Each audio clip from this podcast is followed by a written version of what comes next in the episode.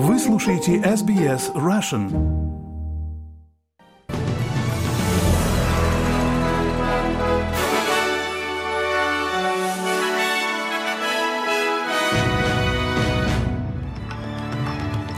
Добрый день, вы слушаете новости СБС на русском языке в студии Виктория Станкеева. Сегодня суббота, 4 февраля. Коротко о главных новостях к этому часу. Министр обороны Австралии посетил Пентагон США. Европейский Союз вводит 10 пакет санкций против Российской Федерации 24 февраля, в день годовщины вторжения России в Украину. И мобилизованный россиянин, бежавший от войны, прошел пешком более 130 километров. А теперь на эти эти и другие темы более подробно.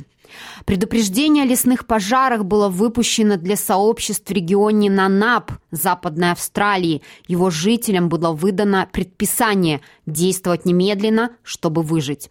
Служба охраны парков и дикой природы сообщает, что огонь распространяется очень быстро, и его не удается локализовать после распространения нескольких очагов возгорания.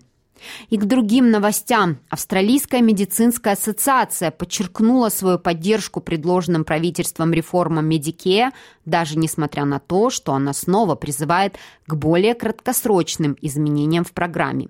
Президент Австралийской медицинской ассоциации профессор Стив Робсон отмечает, что предложения по капитальному ремонту системы здравоохранения страны сосредоточены на долгосрочных изменениях. Он также добавляет, что необходимо срочно уделить внимание реформированию и поддержке общей практики. Профессор Робсон говорит, что проблема недостаточной дотации Медикея на визиты к врачам требует немедленного реагирования. Мы знаем, что дотации для программы Medicare не индексировались должным образом в течение многих лет. Типичный визит к врачу общей практики стоит около 90 долларов. Из этой суммы пациенты получают из Medicare менее 40 долларов. Из-за этого австралийским пациентам часто не хватает 50 долларов.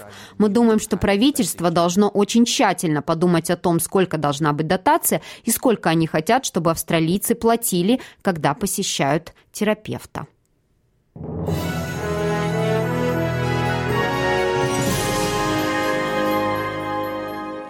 Продолжаем наш выпуск. Министр обороны США Ллойд Остин принял у себя министра обороны Австралии Ричарда Марлса в Пентагоне для переговоров по безопасности в Индо-Тихоокеанском регионе и по принципам ОКУС. ОКУС – это трехсторонний пакт о безопасности между Австралией, Великобританией и США, заключенный в 2021 году. Господин Остин заявил, что на пути Австралии к созданию атомной подводной лодки достигнут значительный прогресс. Министр Марлес отмечает, что проблемы растут как в более широком регионе Австралии, так и во всем мире. Отсюда и стратегическая потребность в альянсах и партнерствах, таких как ОКУС. There is a, a really, uh... У наших стран, США, Великобритании Австралии, есть глубокое чувство общей миссии в мире, где глобальный порядок, основанный на правилах, находится под давлением. Страны, которые выступают за него, должны работать вместе, чтобы поддерживать его, чтобы мы наслаждались свободным и открытым миром. Мы видим глобальный порядок, основанный на правилах под давлением в Украине, и мы видим это также в Индо-Тихоокеанском регионе. Два лидера также обменялись мнениями о предстоящем публичном выпуске отчета «Стратегический обзор обороны Австралии». Госсекретарь США Энтони Блинкин объяснил, почему он счел необходимым отложить запланированный на эти выходные визит в Китай. Решение было принято после того, как был обнаружен воздушный шар-шпион из Китая в небе над Соединенными Штатами. Вашингтон назвал этот акт нарушением воздушного пространства, суверенитета и международного права.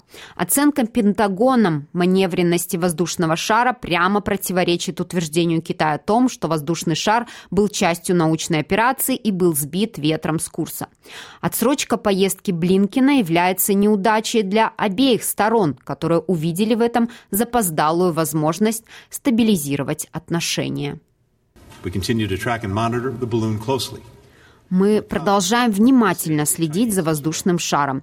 Мы уверены, что этот китайский воздушный шар – шар-наблюдатель. Как только мы обнаружили воздушный шар, правительство США немедленно приняло меры для защиты от сбора конфиденциальной информации. Это безответственный поступок и решение КНДР предпринять это действие накануне моего запланированного визита наносит ущерб предметным обсуждениям, к которым мы были готовы. Подробнее о том, почему американские военные силы до сих пор не сбили шар-шпион, слушайте в материале моего коллеги Михаила Комадовского сегодня в нашей программе.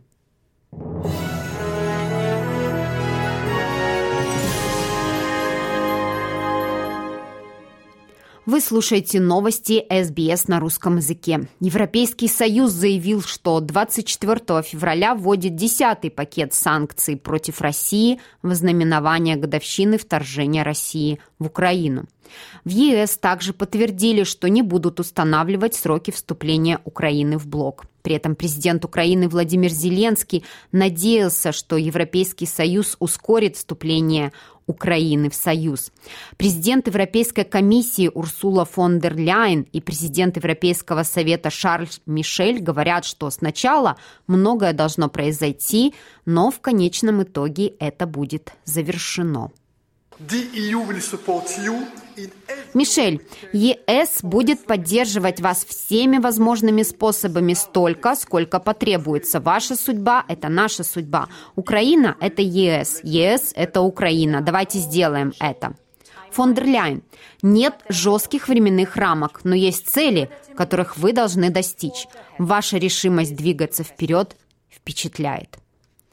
Война в Украине приближается к годовой отметке, и следующие шесть месяцев будут критическими для Украины, отмечает директор Центрального разведывательного управления США. Уильям Бернс заявляет, что ЦРУ предполагает, что президент России Владимир Путин намерен вести долгосрочную и изнурительную войну с целью уничтожения украинцев и истощения европейской поддержки. Он также добавляет, что развивающиеся военные отношения между Россией и Ираном – вызывают озабоченность. Иранские беспилотные летательные аппараты, дроны были поставлены русским, которые они использовали для убийства невинных украинских мирных жителей. И это, очевидно, очень беспокоит нас. Он также предупредил, что Африка вызывает озабоченность у России, заявив, что российские операции расширяются в Мали и Буркин-Фасо. И к новостям в России. Мобилизованный из Приморского края по имени Валерий, фамилия не уточняется, сбежал из оккупированной российскими войсками части Донецкой области Украины в Ростовскую область, пройдя пешком более 130 километров. Его задержали полицейские днем 2 февраля. Об этом сообщает Радио Свобода со ссылкой на телеканал «Осторожно, новости». Военнослужащего задержали в приграничном селе Греков-Тимофеевка. Местные полицейские Полицейские заметили, что он был одет в грязную одежду, хромал и менял траекторию движения при виде полицейской машины. Его остановили для проверки документов. Мобилизованный не смог объяснить, что делает в этом селе. Его отвезли в отдел, где выяснилось, что он проходил службу в зоне боевых действий недалеко от Волновахи. 42-летний военный был одет в десантно-штурмовую был в десантно-штурмовой роте в должности наводчика-оператора БТР. Он сбежал из части 1 февраля и, судя по расстоянию времени до Греков Тимофеевки, шел сутки, практически без остановок. Задержанного передали сотрудникам военной полиции. В отношении него идет проверка. Я напомню, что мобилизованных, отказывающихся воевать, часто сажают в специальные подвалы или так называемые ямы для отказников на оккупированных территориях, где держат в пыточных условиях. Там солдат избивают и пытаются силой вернуть на фронт. Об этом сообщает сайт «Радио Свобода».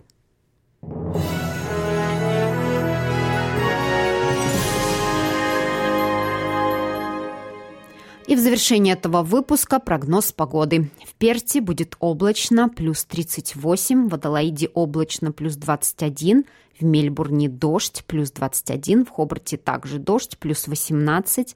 Дождь с ветром ожидается и в Канберре, плюс 18. В Лангонге солнечно, плюс 26. Такая же погода и в Сиднее, плюс 29, в Ньюкасселе солнечно, плюс 29, в Брисбене облачно, плюс 33, в Кернсе дожди, возможен дождь, плюс 32, в Дарвине облачно, плюс 33.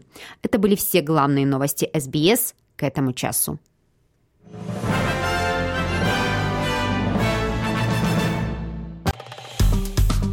Поставьте лайк, поделитесь, комментируйте. SBS Russian в Фейсбуке.